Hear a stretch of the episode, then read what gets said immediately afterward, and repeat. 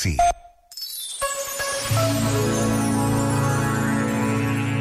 Hoje é dia de São Valentim, por isso, inevitavelmente, impõe-se falar de amor.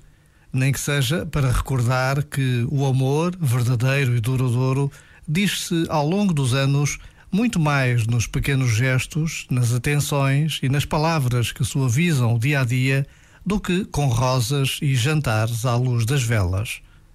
Como também notava Luís Peixoto, poucos chegam a perceber-se de que a verdadeira imagem do amor acontece na caixa do supermercado, naqueles minutos em que um está a pôr as compras no tapete rolante e na outra ponta o outro está a guardá-las nos sacos.